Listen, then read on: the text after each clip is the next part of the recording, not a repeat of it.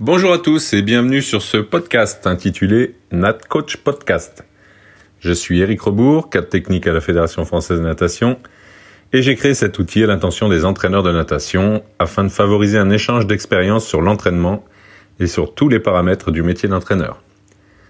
Au cours des différents épisodes, j'échangerai avec des entraîneurs de tout niveau, ainsi qu'avec des experts qui interviennent auprès de nous et des athlètes, comme les préparateurs physiques, les préparateurs mentaux, les kinés, les scientifiques.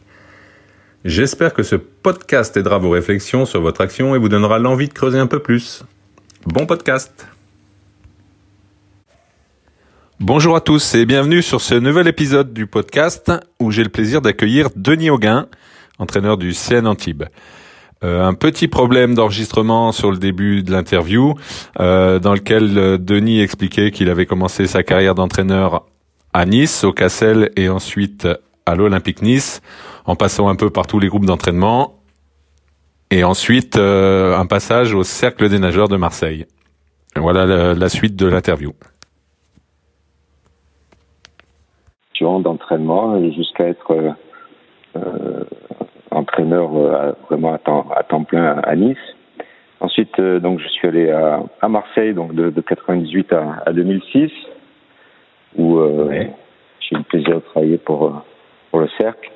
Mhm. Euh, avec euh, c'était quelque chose de très formateur parce que je suis parti d'un club de, Nice qui était euh, très très familial, on va dire. Et puis je suis arrivé à Marseille, qui est un club qui était un club beaucoup plus structuré, mais aussi plus lourd à manœuvrer, sans, sans préjuger aucun. Il n'y a rien de mhm. péjoratif dans ce que je dis, mais c'est vraiment c'était une autre ambiance et une autre une autre façon de travailler, mais c'était très formateur avec. Euh, là, j'ai eu en charge donc rapidement le groupe élite et puis euh, avec des, des conditions d'entraînement qui sont qui n'étaient pas forcément euh, optimales à, cette époque-là, hein, parce qu'il y avait le, bassin de 50 était très peu utilisable et le toit était était cassé. donc on avait que le bassin à lézard pour pour s'entraîner. Donc pour ceux qui connaissent le bassin de 25 mètres qui est, qui est creusé dans la roche, euh, un cylindre de 25 mhm. mètres. Donc là-dedans, il fallait caser les nageurs, le water polo et les membres. Donc c'était assez euh, assez compliqué. Euh, j'avais des belles journées. Il y a une période où j'entraînais de 6h30 du matin à 8h30, puis de 8h30 à 10h30, de 12, de 10h, de midi à 14h, de 15h à 19h, et pour arriver à faire nager tout le monde. Ouais. Donc euh, voilà, c'est ça a été très encore une fois très formateur et puis le le, le groupe que j'ai eu à, à Marseille euh, euh m'a aussi fait beaucoup progresser les nageurs que j'ai eu petit à petit mhm. euh, et c'est c'est je dirais que c'est là aussi que j'ai eu vraiment ma ma période de réflexion sur la mise en place de mon modèle d'entraînement qui s'est fait progressivement lorsque j'étais à Marseille alors que évidemment, comme tout jeune entraîneur, euh, au, au, départ, on a tendance à répéter soit ce qu'on a vécu comme, euh, comme nageur, soit à, à, copier, on va dire. Ouais, c'est ce qu'on voit à côté. Euh, ouais. Voilà, ouais. Et puis là, c'est petit à petit, quand j'étais à, à Marseille, à partir de 2003-2004, que j'ai vraiment réfléchi à, la construction de de ce qui me paraissait essentiel dans l'entraînement. Et puis euh, ensuite, donc ça a été Antibes depuis 2006 euh, où je suis toujours donc euh, dans un club qui, est, qui a une histoire de une histoire du haut niveau qui est, qui est passionnante, qui, qui, qui, est, qui est quelque chose de très prégnant dans la ville. Euh, c'est qui a une vraie identité et c'est c'est très intéressant de travailler dans un endroit comme ça où le où il y a une vraie culture du, de la natation. Ok, donc avec une petite coupure, euh, une petite coupure d'entraînement euh, après 2012 c'est ça? Ouais. Ouais, donc 2012, euh, donc euh, après les Jeux de, de Londres, je j'éprouve le besoin de souffler, on va dire, euh, après euh, bah, plus de 20 ans à entraîner. Euh, je crois que c'est des choses qu'on s'autorise pas assez en France. Alors après, il faut pouvoir le faire en termes de d'emploi, hein, bien sûr, parce qu'il faut pas obliger que faut manger à la fin du mois, mais euh, j'ai eu cette chance-là de pouvoir faire un petit peu autre chose, même si je ne me suis jamais éloigné de la natation, mhm. euh, dans un rôle très différent de, de directeur général du club. Et puis puis cette période-là a été encore une fois très formatrice. Qu'on parle, on passe de de quantifier l'entraînement à quantifier l'URSAF, j'ai envie de dire. et, et, voilà, et puis à gérer, gérer des, des, des, des, salariés, à gérer des membres, à gérer des élus, mmh. les relations avec la ville, avec les, différentes instances locales. Donc c'est quelque chose qui, lorsqu'on est vraiment entraîneur de haut niveau, on a l'impression que c'est euh, relativement facile et puis euh, et puis secondaire, alors que en fait c'est euh. Ben, c'est l'essentiel parce que si le club ne tourne pas, si le club n'a pas les ressources nécessaires, si si le club n'est pas structuré, si le, encore une fois la la culture du club dans, dans la ville n'est pas installée, c'est c'est d'autant plus difficile. Bien sûr. Et ça, c'est un rôle que tu fais encore actuellement en même temps que tu entraînes Oui. Oui, oui, ça, je, je, fais les deux, ce qui prend beaucoup, beaucoup de temps, même si euh, depuis que j'ai repris l'entraînement, c'est un petit peu réorganisé euh, au club. Mhm. Mais euh, oui, oui, je continue à, à, faire les deux. Mais encore une fois, moi, je pense que c'est un, un volet, parce que finalement, le sport français est organisé comme ça. on peut être d'accord ou pas, mais en tout mhm. cas, les associations voix 1900 sont, sont ainsi euh, organisées. Le sport français tourne essentiellement là-dessus, à part les quelques grands sports professionnels. Euh, je crois que ce serait intéressant que tous les entraîneurs passent euh, un stage en immersion dans ce genre de situation où des fois tu transpires euh, à la fin du mois pour payer les salaires ou tu te bats pour gratter une ligne d'eau ou que ce soit euh, pour maintenir les aménagements scolaires, euh, que ce soit un peu plus de compréhension entre les oui. entre les dirigeants et les, les salariés. Oui, voilà. ouais, ça permettrait d'un peu de, de, de, de, faire comprendre aux entraîneurs cette, cette difficulté de la mission. Alors, euh, il y a des clubs qui peuvent, euh, j'ai envie de dire, employer un, un directeur administratif ou un mhm. directeur général.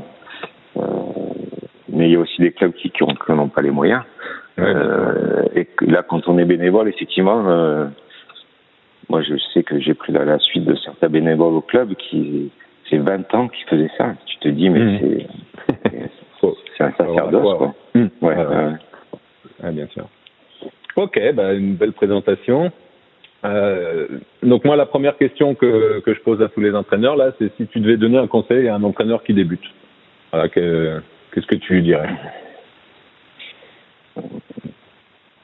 Bonne question. Je lui dirais, euh, franchement, je, lui dirais d'abord de pas de pas prendre la, natation comme un sport euh, physiologique, en tout cas ne pas l'aborder euh, par le côté physiologique pur, parce que finalement, on s'aperçoit que c'est un avant tout un sport de, de biomécanique et qu'en mhm. fait la, la physiologie vient après, c'est-à-dire que c'est les des contraintes biomécaniques euh, que tu vas imposer à tes nageurs euh, qui, qui, vont créer du, un travail physique et donc un développement physiologique. Je dis pas, euh, attention, c'est toujours, toujours pareil, lorsque quelque chose, il faut, il faut bien préciser. Je dis pas qu'on devient champion olympique en faisant deux fois 25 par jour. Hein, ouais, bien sûr. Mmh. Euh, et je crois que de toute façon, la clé de notre métier, c'est la répétition. Euh, moi, je, je, je, je, ne conçoit pas l'entraînement sans un volume de répétition très important, mais tout simplement, tout simplement parce que c'est c'est la, la, la, la, principale euh, chose qui peut développer des habiletés motrices. Et que donc, euh, ce qui permet de progresser, c'est d'avoir des habiletés motrices plus performantes. Tant que tu as ça, euh, tu vas pouvoir euh, bah, mettre de l'endurance, mettre de la force dessus. Euh, voilà, mais ça, c'est le plus facile, j'ai envie de dire. Ouais, bien le, le, plus difficile, c'est c'est voilà, de d'être capable de faire de faire de transmettre des, des modifications biomécaniques aux athlètes. Hmm. Et puis un autre conseil, c'est que il va falloir être très patient. ouais. Ça va pas être tous les jours facile. euh, mais ça, il faut le savoir. On va pas gagner beaucoup d'argent. Hmm. Euh, et que c'est un métier aussi souvent de grande solitude. Euh, c'est un métier formidable parce qu'on décide en fait. C'est une grande liberté, c'est-à-dire qu'à l'entraînement on décide. Et ça, il y a peu de métiers où tu décides. Euh, où il y a personne qui t'impose de faire quelque chose. Ouais, euh, ouais. Ouais. c'est très. Je trouve ça génial. Donc c'est un métier créatif finalement. Euh, mais euh, mais voilà, cette solitude-là, elle peut être aussi parfois, elle peut être aussi plus difficile à supporter, mais je crois que c'est, il faut le savoir. C'est, un métier de décision, et mais c'est ce qui fait aussi le, côté extrêmement plaisant de, l'entraînement. Bien sûr. Mm. Alors, deuxième euh, question, ben, là, euh, tu as, peut-être déjà eu l'occasion de le faire euh, euh sur le CN Antibes. Tu as des, un gamin, un garçon ou une fille, n'importe un qui de 10 ans, qui vient te voir et qui dit Moi, je veux, je veux m'investir en natation, je veux devenir un champion. Qu'est-ce que, qu'est-ce que toi, tu vas lui dire pour, ben, pour le conforter là-dedans ou quel, quel, quel conseil tu lui donnes? Euh crois que la première consigne, c'est qu'il doit s'amuser. C'est que, mhm. euh, évidemment, dans le cadre de, l'entraînement qui, lui est proposé, mais euh, c'est à cet âge-là, et j'ai envie de dire à n'importe quel âge, euh, le facteur plaisir doit être essentiel et je crois qu'on on aura, on peut former des champions que si dans ces très très très jeunes âges, les gamins viennent avec plaisir à l'entraînement, s'amusent et et l'environnement aussi fait qu'ils viennent, ils sont contents, ils viennent pour nager parce que ça leur plaît, mais ils viennent aussi parce qu'il y a leurs copains, mais ils viennent aussi parce qu'ils ils ont bonne relation avec leur entraîneur. Euh, c'est un ensemble. Mais après, si j'avais vraiment un conseil, c'est en tout cas une, quelque chose à lui dire, c'est qu'il part pour une aventure en fait. S'il veut vraiment être un champion, il part pour une aventure. Euh, l'aventure de, des sensations, parce que je crois que ce que les athlètes euh, ressentent euh, enfin, les athlètes de haut niveau sont des sensations, euh, euh, pour en avoir parlé plusieurs fois avec eux, c'est des sensations qui sont pas palpables pour, par 99,9% des gens. C'est des choses exceptionnelles qu'ils qui perçoivent. Le rapport qu'ils ont avec l'eau, avec la glisse, avec leur corps, c'est une vraie aventure. Donc il y a ce côté aventure dans, dans l'appropriation de, de l'eau et des, des sensations. C'est une aventure euh, euh, humaine aussi parce qu'il va croiser beaucoup de monde. Euh, il va mhm. travailler avec un entraîneur plusieurs mois ou plusieurs années parfois. mais que c'est c'est quelque chose de nouveau tous les jours en fait. Et je crois que c'est cette, cette, satisfaction de, de, de, de, la découverte permanente qui, qui doit l'animer quoi d'accord. Hmm. Tout à fait d'accord avec toi. Euh, pour revenir un peu sur l'entraînement, donc tu as bien dit tout à l'heure sur le premier conseil aux entraîneurs là que l'aspect biomécanique était vraiment important. Euh, toi, c'est quoi les points importants que tu cherches à développer dans, dans, dans ce que tu mets en, place à l'entraînement? D'abord, si tu veux, ma planification, elle n'est pas faite euh, euh en fonction d'objectifs physiologiques, euh, qu'on mmh. pourrait le faire de façon très classique, c'est-à-dire euh, je sais pas, enfin chacun, chacun fait comme il veut, mais euh, je, je, développe l'aéro et puis euh, je fais du seuil et puis euh, je mets du mix, de la vitesse. Hmm. en fait, ma planification, elle est, elle est, elle est basée sur un développement d'habileté motrice. Alors là, il y, a, il y, a, beaucoup de similitudes avec ce que ce qu'a pu faire Richard Martinez ou Marc Begotti, mais c'est deux personnes qui m'ont beaucoup influencé grâce à qui j'ai pu, euh, je pense, vraiment progresser. Mais euh, donc j'ai trois grands objectifs dans ma planification chaque année. Le développement euh, de l'amplitude, euh, puis ensuite les, les, coordinations. Après, je, je t'expliquerai un peu ce qu'il y a derrière ces mots. Puis ensuite l'endurance motrice. Pour moi, de toute façon, l'objectif principal, c'est que l'athlète le, euh, traverse de mieux en mieux l'eau et en fait euh, aille de plus en plus loin et de plus en plus vite par coup de bras, mmh. par cycle, pour être plus précis dans, dans ma réflexion. Euh, ça, c'est vraiment l'objectif prioritaire. Alors, ça, ça, ça, nécessite un nombre de répétitions, comme je disais tout à l'heure, qui est, qui est phénoménal, avec une, une, une précision, en fait, euh, euh, de tous les instants à, à l'entraînement. Euh, et je crois que ça, c'est pour moi, en tout cas, c'est ce en quoi je, je m'attache à faire, c'est vraiment euh, faire en sorte que les nageurs soient capables de d'être de plus en plus performants dans cette capacité à se déplacer dans l'eau. Mmh. Euh, une fois que tu sais faire ça, tu peux rajouter de la vitesse, tu peux rajouter sur la vitesse de l'endurance. C'est un peu comme ça que je travaille. Donc c'est pour ça que je disais, je développe d'abord l'amplitude. Mmh. Alors, euh, il y a beaucoup de pièges dans le développement de l'amplitude, évidemment. Pour moi, il n'est pas question de développer une amplitude sans, avec une diminution de la vitesse. Bien sûr. Euh, c'est la première chose. Euh, ensuite, pour moi, la source de progrès, c'est je me déplace à la même vitesse avec moins de coups de bras, puis je me déplace un peu plus vite avec le même nombre de coups de bras, puis je me mhm. déplace encore plus vite avec moins de coups de bras. Si tu veux, si mhm. tu arrives à avoir ce cheminement-là d'un athlète au cours de la saison, ou même sur plusieurs saisons, parce que ça peut prendre plusieurs saisons. C'est pas si facile que ça, mais... voilà. Surtout quand tu atteins des niveaux de performance euh, exceptionnels. Euh, les résultats sont imparables. C'est-à-dire qu'après, tu as les facteurs liés à la compétition, en, en tout cas en, termes de, de progrès euh, en âge pur. Mm. J'ai envie de dire, la, la progression est évidente. Euh, voilà. Donc, si tu veux, pour moi, quand je développe. Alors, ça, je peux commencer des fois par, par autre chose que développer l'amplitude, mais enfin, en principe, c'est, ça dépend aussi du profil des athlètes. Si je, j'estime que leur, leur amplitude est suffisamment euh, développée. Euh, mais globalement, ma planification a été comme ça, c'est-à-dire que je développe d'abord l'amplitude. Alors encore une fois, c'est mon but, c'est de faire nager euh, sur des, des, distances par cycle plus importantes avec une vitesse euh, identique au départ, avec le point de départ. Ça, c'est un premier, premier objectif qui est souvent euh, assez long dans la saison. Euh, ensuite, je développe ce que j'appelle les coordinations. Donc là, on est sur nager sur des, des, des, amplitudes qui sont fixées de plus en plus vite. Par exemple, c'est être capable d'accélérer de 1 à 3. Alors, je vais te faire un exemple très simple. Mhm. Euh, je nage la minute avec 30 coups de bras au début de saison. Euh, c'est pour faire des chiffres ronds. Hein. Ouais, ouais, ouais, c'est vrai la minute euh, avec 30 coups de bras en début de saison, euh, ben, je vais essayer de nager ensuite euh, euh la minute avec 28 coups de bras. Et puis une fois que je sais faire ça, je vais essayer de nager toujours la minute.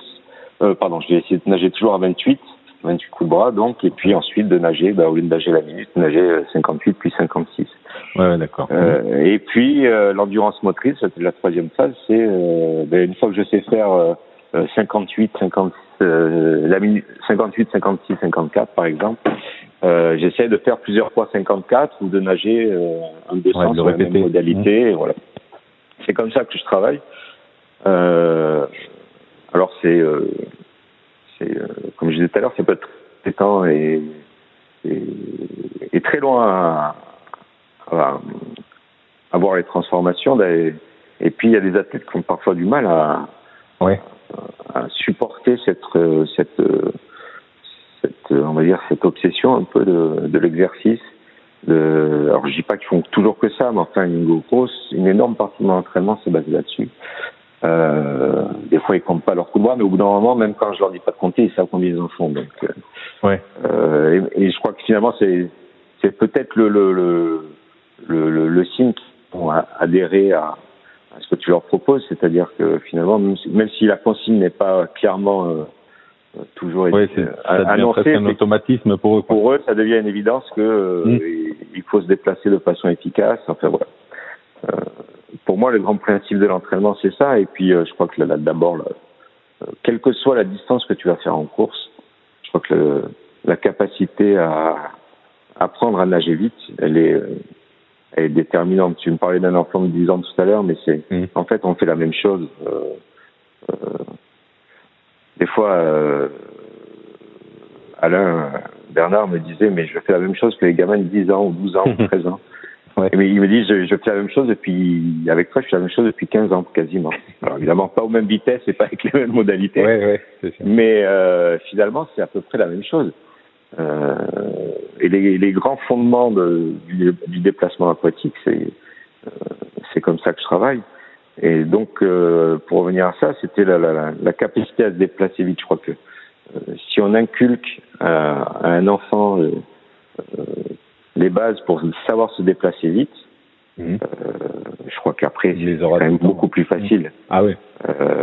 C'est-à-dire que beaucoup plus facile, comme on disait tout à l'heure, de mettre de, de, de, de l'endurance musculaire euh, à un certain âge, plutôt que d'être obligé entre guillemets de, de, repartir sur un développement de l'habileté motrice qui a, euh, je sais pas, 20 ans, euh, est beaucoup plus difficile à acquérir qu'à ouais, 12 ans. Voire parfois impossible, ouais. Mm. Oui, voire parfois impossible. Et des fois, je me demande même si on perd pas du temps finalement. Oui, en plus. Vouloir le faire pour certains. Mais euh, donc euh, voilà, en gros, c'est assez simple, euh, mais euh, c'est c'est une grande exigence en fait. Et je crois que mm. après chacun a son modèle d'entraînement. je crois oui, oui. Le, le, ce modèle d'entraînement impose une exigence, et une concentration qui est indispensable en tout cas. Ouais. C'est peut-être ça d'ailleurs qui fait les progrès, peut-être plus que, que le reste. Euh, mais euh, je crois que c'est quel que soit le modèle d'entraînement, c'est euh, l'exigence et l'adhésion la, de l'athlète au programme d'entraînement qui est, qui est proposé. D'accord, bah écoute, c'est très intéressant. Euh, je pense que ça va parler à beaucoup de beaucoup d'auditeurs et d'entraîneurs qui vont qui vont nous, nous écouter. Euh, pour revenir un petit peu à l'actualité, là, donc euh, bah, justement, toi, comme tu es aussi directeur général là, du CN Antibes, mmh. Est-ce que déjà tu, tu vois un peu avec cette crise là du, du Covid là, est-ce que tu vois un peu des impacts sur le sur ton club ou ou pas encore ou, ou tu penses qu'il n'y en aura pas ou? Écoute, sans rentrer dans les détails de chiffres, mais bien sûr, ouais, ouais. Bah, comme tout le monde, on est à l'arrêt depuis le, le le 13 mars. Euh, donc ça c'est maintenant un peu plus de c'était combien je sais même plus tu ouais, vois la septième semaine là ouais, voilà septième semaine. Euh, on avait la chance d'avoir des, des, finances un peu solides et saines euh, mmh. ce qui n'a pas toujours été le cas et ça c'était mon travail aussi euh, en tant que directeur général de de, de retrouver de consolider des, des, finances saines et qui nous permettent de tenir un peu, d'avoir un peu de trésorerie d'avance, euh, ce qui était le cas, fort heureusement. Euh, après, euh, donc bah, les, les, salariés du club sont au chômage technique. Hein. Euh, après, on a, on a aussi des, des, des recettes qui étaient prévues, euh, mmh. qui vont pas avoir lieu, euh, pour des sommes qui sont pas forcément négligeables. Ouais, ouais. après, on est aussi aidé par l'État en termes évidemment de de, de remboursement des, des salaires et, de, ouais. et d'annulation de charges partielles. Ouais. Mhm. Voilà. Donc ça, c'est quand même heureusement qu'il y a ça parce que sinon ce serait vraiment mmh. très très très compliqué.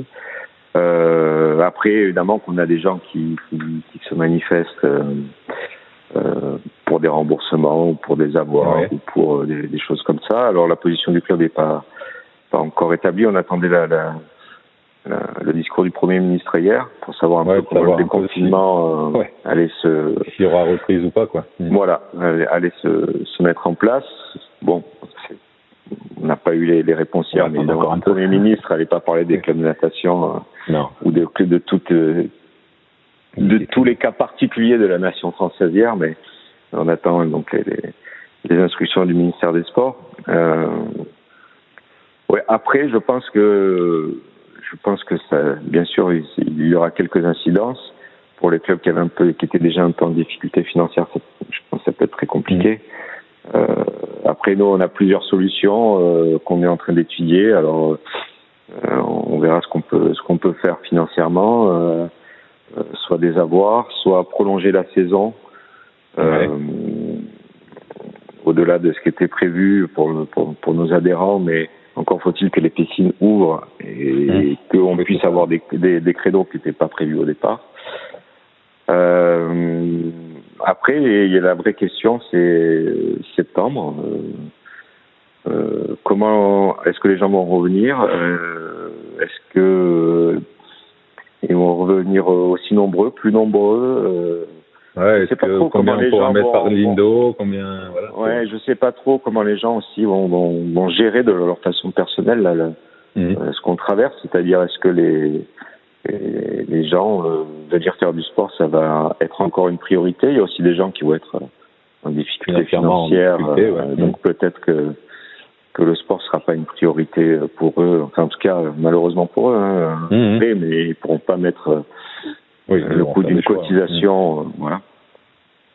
Euh, oui, il y, a, il y, a une incertitude. Alors, j'ai envie de dire que tant que si on peut faire une reprise normale en septembre, il n'y aura pas de souci. il faudra peut-être un peu se serrer la ceinture sur deux, trois petites choses, mais c'est à nous de nous adapter là-dedans aussi. Mais c'est le vrai danger, je pense, il est pour les, les c'est septembre, quoi. C'est-à-dire mm. comment on va pouvoir reprendre en septembre. Si la reprise est normale, bon, il y aura un peu de difficultés, mais ça peut passer. Euh, puis ça va aussi dépendre des collectivités. Euh, encore une fois, je, je, parlais de, l'influence et de la culture d'une association, euh, de l'histoire d'une association dans, dans, la ville. Euh, ça peut être aussi quelque chose de primordial euh, parce que parce que certaines villes vont peut-être aussi être en grande difficulté euh, Bien sûr, ouais. Euh, financière. Il n'y aura, pas que la natation en difficulté. Non, c'est-à-dire que tout le monde, c'est globalement, tout, tout, le monde est impacté. Les particuliers, les, les, finances publiques vont être extrêmement dégradées. donc voilà, jusqu'où les, les, subventions publiques vont-elles être maintenues, diminuées voilà, voilà, on est dans une vraie incertitude. Alors, euh, euh, puisque c'est mon, ma fonction, j'étudie plusieurs scénarios, mais euh, le problème, c'est que j'ai aucune ouais, visibilité. J'ai aucune visibilité sur rien. Ouais. Donc, j'essaie de le prendre avec le plus de recul possible et détachement possible. J'essaie aussi, et c'est mon rôle, de, de rassurer les athlètes dont j'ai la charge, parce que mhm. Euh, on n'a pas parlé, mais euh, euh, je crois que pour les athlètes, c'est une période très compliquée parce que certains, d'abord, pensaient que c'était leur dernière année. Mhm. c'est une année olympique. Vont-ils avoir la force de refaire une année? Ça, c'est une question. D'autres, même sans, sans, sans, penser que c'était leur dernière année, mais tu sens bien que c'est difficile actuellement et plus le temps passe, plus c'est difficile de, de de rester dans une dynamique de haut niveau parce que c'est quelque chose d'extrêmement contraignant et quand tu es dedans, c'est contraignant, mais c'est ton rythme habituel, donc tu tu tu prêtes oui, calme. Quand tu quand tu goûtes à autre chose et un peu plus à l'oisiveté, j'ai envie de dire. Euh, oui, puis là, moi, je peux rien faire, quoi. C'est ouais. bloqué, donc. Euh... Ouais, et puis je pense qu'il va y avoir, moi, je pense qu'il va y avoir un peu de casse chez les, chez les athlètes. Hein. Surtout qu'on parle de déconfinement, mais on voit pas le, on voit pas encore euh, vraiment euh, comment on va pouvoir euh, reprendre ce qu'on faisait. Non, mais non, mais si tu veux, moi je viens d'avoir un athlète au téléphone là et il me dit mais bon là ça commence vraiment. Il me dit si j'avais une date, je m'en, je m'en arrangerais, mais euh, là j'ai pas de date, je sais pas, je sais pas quand est-ce qu'on reprend. est-ce que tout le monde va pouvoir reprendre Est-ce que certains vont pouvoir reprendre, pas d'autres euh, ah c'est des questions. Mm. Mais je pense qu'il y a des athlètes qui vont qui s'en remettront pas non plus, hein, mm. et qui vont qui vont jeter les, jeter l'éponge. Et c'est, je pense à eux parce que je pense que finir entre guillemets finir une carrière euh, dans cette situation-là, tu finis sur un championnat, ça réussit, ça réussit pas. En tout cas, c'est ouais, mais euh, mm. Il y a une histoire qui, qui voilà. Là, finalement, on te confisque un peu ton histoire, j'ai envie de dire. Et c'est, ouais, ça peut être, euh, ça je pense qu'il y aura un peu de, euh, il va y avoir un peu de cash chez les athlètes, euh, même chez les athlètes de très haut niveau. Hein. Mmh, bien sûr. Ouais. Voilà. Eh ben, merci Denis pour de, merci, d'avoir répondu présent à, à ma demande. Et puis bah, bon courage à tous déjà. Ouais. Bon courage Et puis voilà. la suite. Eh ben merci. Merci Eric. Ciao ciao. Allez ciao. Si vous avez des questions sur ce podcast, n'hésitez pas à aller sur la page Facebook NatCoach Podcast. À bientôt pour un nouveau podcast.